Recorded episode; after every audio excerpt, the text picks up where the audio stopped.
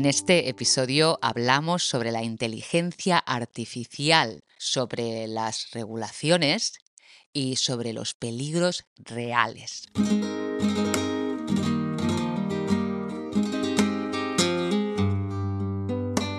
Hola Teresa, entonces esta semana vamos a hablar de, bueno, el miedo, los peligros eh, reales o ficticios, ¿no? Que, que estamos eh, sintiendo en estos días por la inteligencia artificial. Eh, a ver, ¿qué, nos puedes decir de esto? Sí, bueno, yo me voy a ir primero unos años atrás eh, para hablar de esto, porque hace un par de semanas el ordenador personal de Apple, el Mac o Macintosh, cumplió 40 años. Entonces, eh, en referencia a los miedos, he leído un artículo al respecto que me ha llamado mucho la atención. Está publicado en una web que se llama Archivo Pesimista y que habla precisamente de todos los miedos que tenemos relacionados con la tecnología, que nos desde el principio de los tiempos.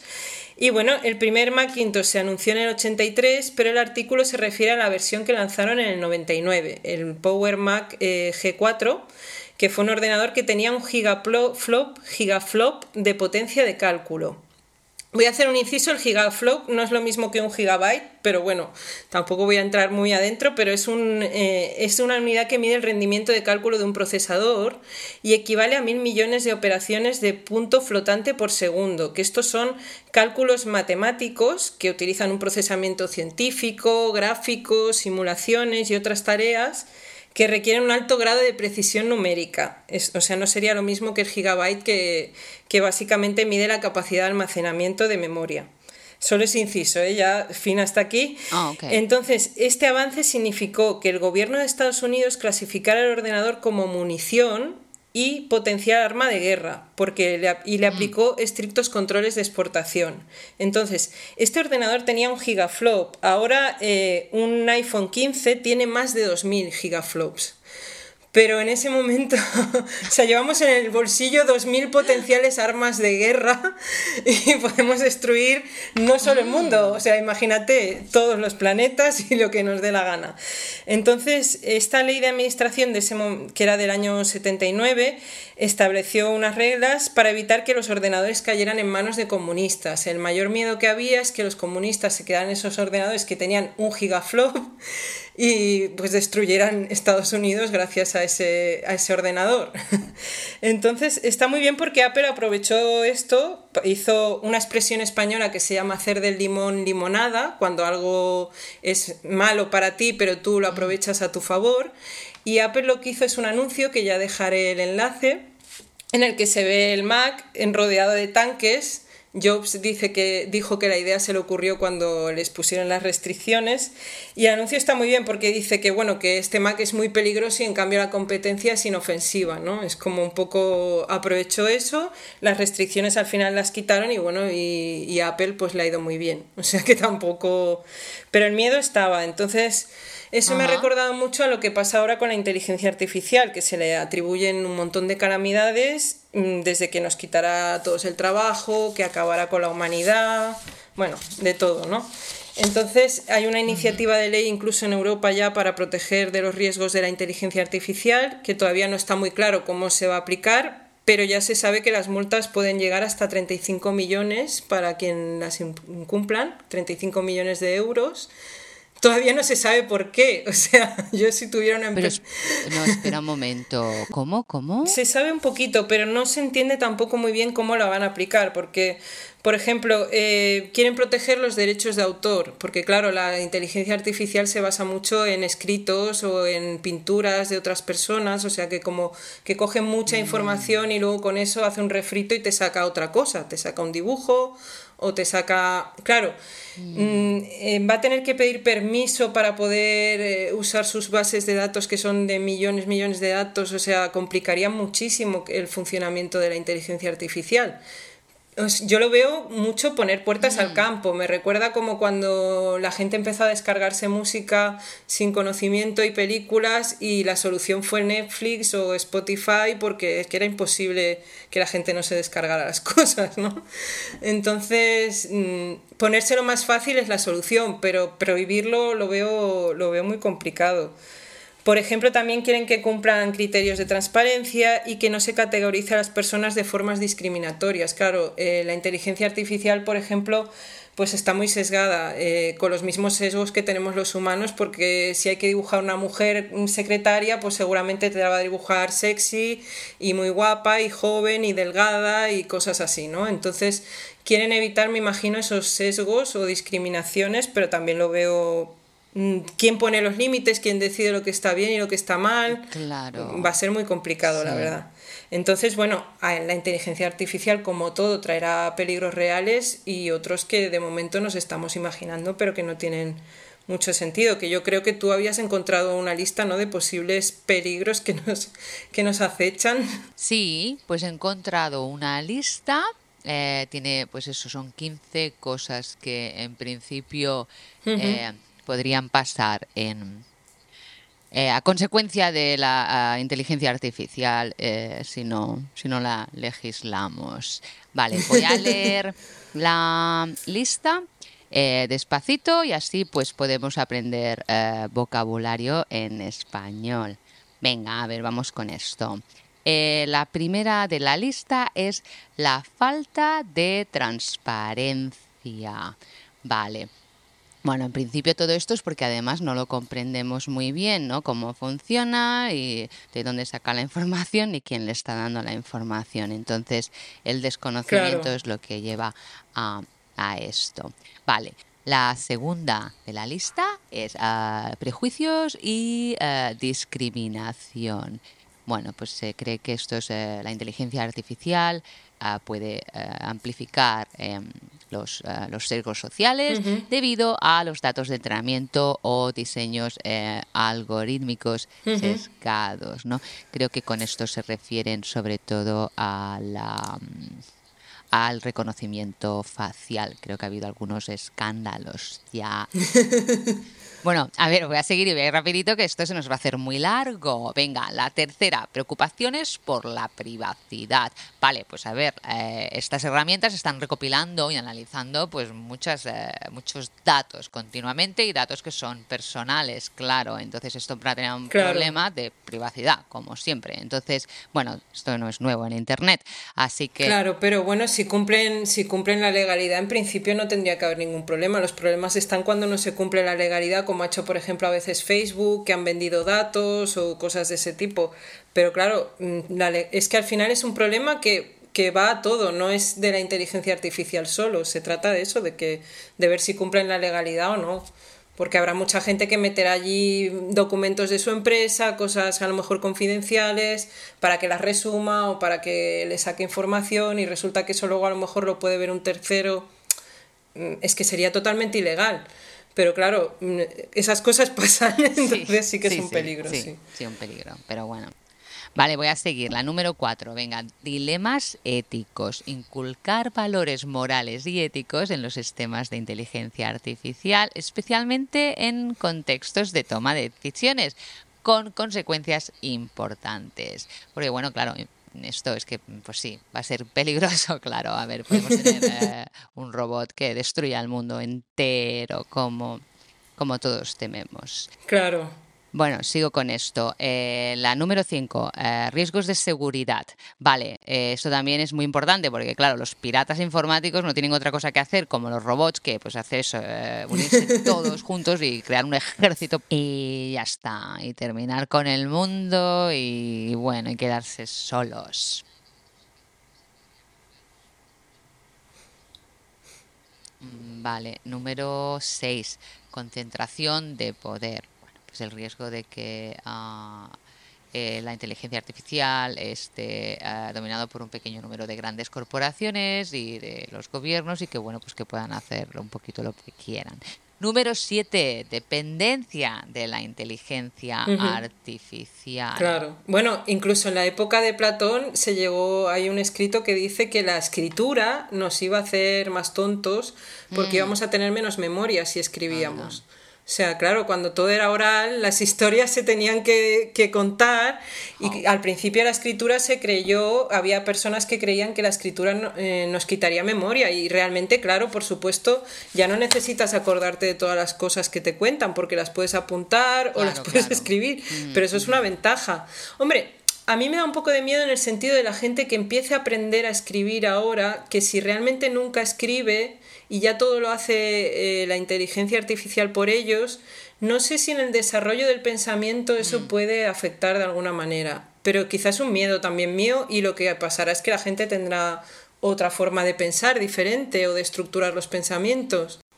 Sí, o sea, mm, es un miedo eh, con fundamento, ¿no? Porque claro, puede ser que realmente nos vamos un poquito más tontos pero bueno, también puede ser que nos ayude a ser más inteligentes o usar mejor el tiempo. Claro, sí, sí, sí, en eso estoy de acuerdo. O sea, y por supuesto yo no escribo, escribo súper poco a mano y no me refiero solo a escribir a mano, pero eh, el haber, el tener que hacer tú, por ejemplo, un resumen tú mismo, creo que te ayuda a comprender las cosas cuando estás estudiando. Y en cambio es muy goloso coger al chat GPT, darle 20 folios y decirle hazme un resumen, ¿sabes? Entonces, no sé si eso afectará, no digo a, los, a las personas que ya hemos estudiado antes ni nada, sino a las personas que estén estudiando ahora o que se estén formando ahora.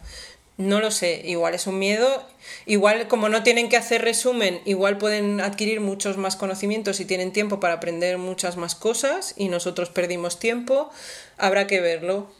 Sí, bueno, no lo sé. Habrá que, habrá que verlo. Sigo con ello. Venga, número 8. Desplazamiento laboral. Siempre que hay eh, un avance tecnológico, se inventa una nueva máquina. Eh, siempre hay puestos de trabajo que se pierden y otros que se crean. No sé si se pueden crear sin, eh, sin eliminar otros. Esto estaría bien si alguien encontrara una solución.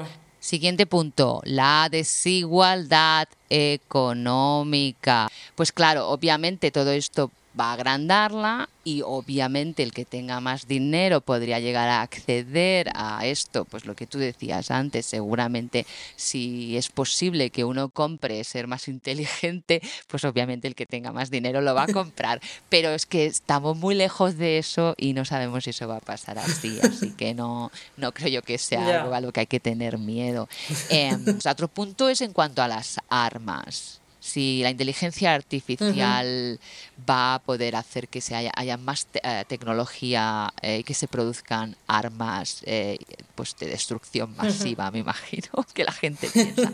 Pues si todo esto se van a poder producir de alguna manera que realmente los robots eso, pues van a acabar con nosotros y van a vivir ellos solos en el mundo con las ratas, porque esas me Pues que claro, para que eso pase para que eso pase alguien tiene que programarlos para que hagan eso. Entonces, eh, habiendo bombas nucleares, pues tampoco da... Mm, es la misma situación, o un botón o el otro. o sea, daría lo mismo, ¿no? O sea, no... Sí, o sea, es, que no. Yo no veo mucha diferencia. Exacto, porque ya los humanos sabemos que han creado cosas que son muy destructivas. Ah, entonces no, ¿sabes? Exacto. Bueno, entonces eh, otro punto, ya casi vamos a terminar, la pérdida de conexión humana. Pero si esto ya está perdido, ya no nos preocupemos, hombre, si ya estamos, ya estamos todos más aislados. Eso ya fue, la, pandemia ya fue el que puso, como decimos, la guinda. La pandemia puso la guinda. La guinda, sí. A ver si estamos todos en casa desde el año 2020, no hay nadie que haya vuelto a una vida más o menos exactamente. Como la de antes no es. Todo es un poquito más, no es diferente. Entonces, la conexión humana se ha perdido, pero bueno, para eso tenemos las, las aplicaciones para, para quedar y ligar, que también las hay solo para hacer amistad, que no es todo solo amor mm, sexual. Sí. Eh, entonces, sigo, sigo que ya termino. Vale, esto, la manipulación número 13, lo mismo, el que, el que ya no vamos a saber qué información es real y qué no. Hombre, lo vamos a saber si buscamos un poco antes de pensar que todo lo que vemos es real. Claro. Sí, eso está bien. Es que con el Photoshop ya se hacían muchos montajes y mentiras, hay mentiras todos los días y eso no va a ser cosa de la, de Hombre, sí que es verdad que hay fotos que están muy, muy, muy bien hechas. La del Papa con el abrigo, oh, yo casi me, la encanta. O sea, y Yo, me mira, encantó. y a mí me encanta. A mí, y la, y, y la volví a ver estos días porque creo que fue eso, hace unos días eh, el, eh, salía el Papa pidiendo por favor, eh, vamos a legislar esto porque esto no, es, no tiene sentido. Y entonces era como que le ponían en una de las noticias, lo ponían a él con aquella imagen. Es que era muy Daban gracioso, ganas de comprarse el abrigo, la verdad. Es que estaba Era muy gracioso. Digo, Pero claro, parece, que me parece un, eh, no Sí, sí. sé, un artista pop o algo, no sé. un influencer o algo así, sí, sí. Sí, sí. A, que- a mí me pareció lo mejor aquella, la verdad. O sea que. vale, ya terminamos. A ver, eh, nada, dice aquí en el punto, me encanta porque el punto, el punto 14, cosas, consecuencias no deseadas. Bueno, hombre. Eh, pues en todo puede Un haber poco genérico, consecuencias ¿no? deseadas. Hasta cuando. muy- Pero bueno, que voy a decir que esta es la lista que tenía, que era más completa, que incluía cosas que eran como más reales, eh, posible, o sea, posibles consecuencias. Pero esta de no deseadas. Claro. Hombre, pues sí, imprevistas, sí. No sabemos qué bien lo vamos a entrenar y qué y dónde va a llegar, ¿no? Eh, esta máquina y qué es lo que va a hacer. Pero hay que recordar que siempre hay humanos detrás y que igual todo también podemos apagarla. No sé si llegará un punto en que Claro. no podamos apagarla, pero no lo sé. No lo sé. No, yo creo que sí, que sí, que podemos sí, apagarla. siempre, ¿verdad? bueno. Sí, entonces ya termina con Sí. riesgos existenciales, que ya este es el apocalipsis.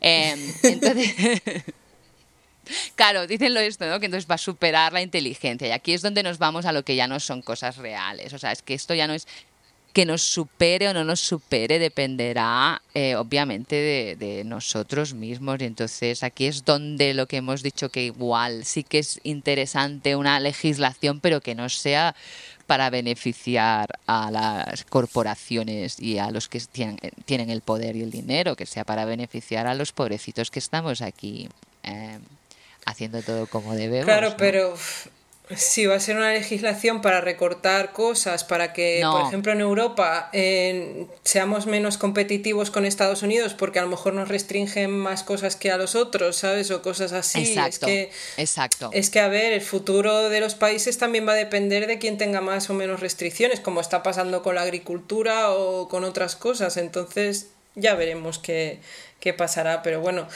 Exacto. Sobre, sobre los peligros reales, bueno, algunos lo son, eh, sobre más miedos y nada, Sí. ya sabemos que tenemos muchos miedos, pero en realidad igual estaría bien si entendiéramos un poquito cómo funciona la tecnología, qué es lo que ha hecho que, que bueno, que esto sea tan, tan, tan público y que todo el mundo ahora hable de ello, pero que en realidad no tenemos ni idea de lo que es.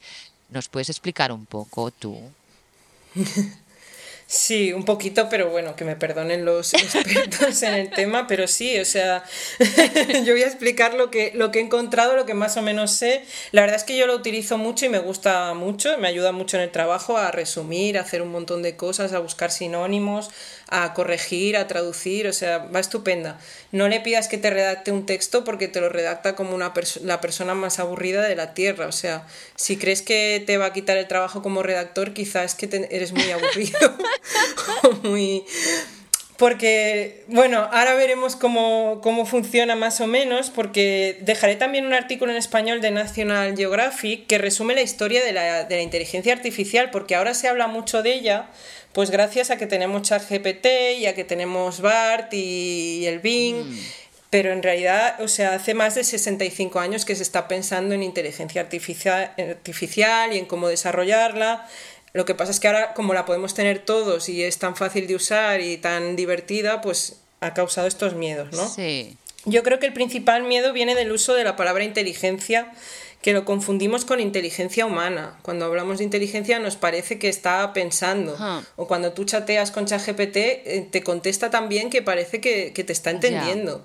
Pero en realidad no está entendiendo nada. O sea, Claro. no, no funciona así. O sea, eh, lo, que, lo que tiene ChatGPT, Bing o BART eh, son modelos de procesamiento de lenguaje natural y aunque da la sensación de que te entienden, eh, no poseen conciencia, ni autoconciencia, ni comprensión real.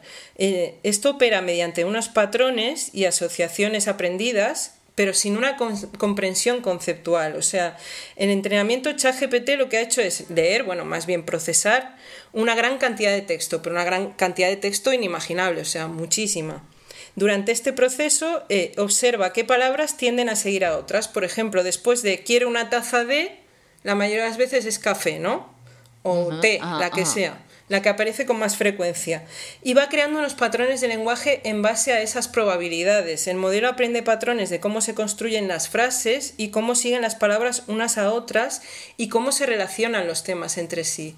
Entonces, si tú le dices, hazme, una redacción de esto, lo que está haciendo es, después de uno va a dos, después de té va con leche, después de... Pero no está entendiendo cómo está entendiendo una persona, no hay una inteligencia como la nuestra. Entonces, cuando ChatGPT recibe una entrada de texto, lo que hace es utilizar esos patrones de lenguaje para predecir qué palabra o palabras son más probables que vengan a continuación. Y utiliza esas predicciones para construir una respuesta.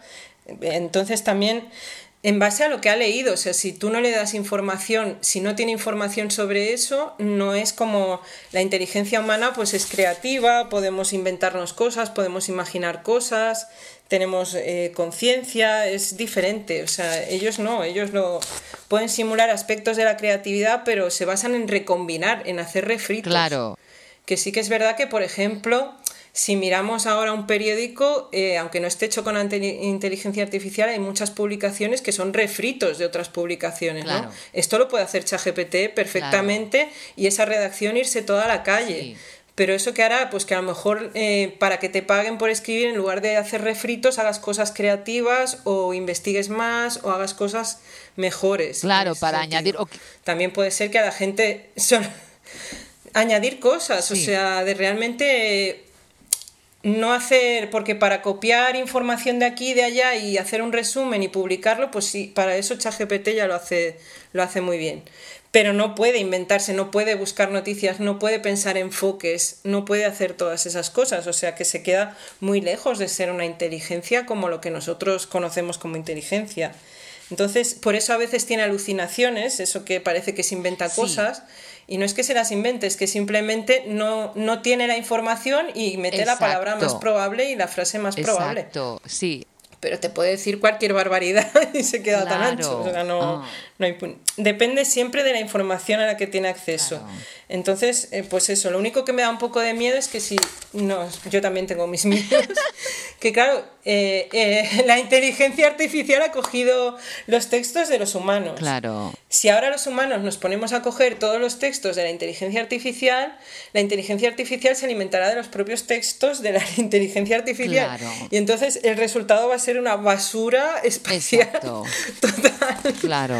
O sea. Pero bueno, me imagino que, que hasta eso queda mucho, porque claro, su redacción siempre va a ser mediocre porque coge eh, un, conjunto, la media de todo, no coge las genialidades, o sea, va a coger lo que es más común. Y lo, y lo más común siempre es lo más mediocre, entonces... Pero bueno, es que por eso no hay que usarla para que haga el trabajo entero, sino como un apoyo, como un apoyo para tu trabajo. O sea, tú has tenido un enfoque a lo mejor muy bueno y necesitas revisar 20 documentos, pues puedes con su ayuda que te los resuma en bullet points o que te, te saque las palabras que tú necesitas clave o cosas de ese tipo. Pero vamos, que sirve como ayuda, pero que está muy, no es capaz de hacer una redacción sin equivocarse, dudo mucho que de momento destruir el mundo, al menos ChatGPT. No, este no, lo va, no lo va a, ah, no, no creo, yo tampoco creo que lo vaya a destruir. Vale, pues muchas gracias. A ver si ese futuro no está tan, tan negativo como creemos. Venga, nos vemos pronto. Adiós. Venga, un beso. Adiós. Adiós, adiós.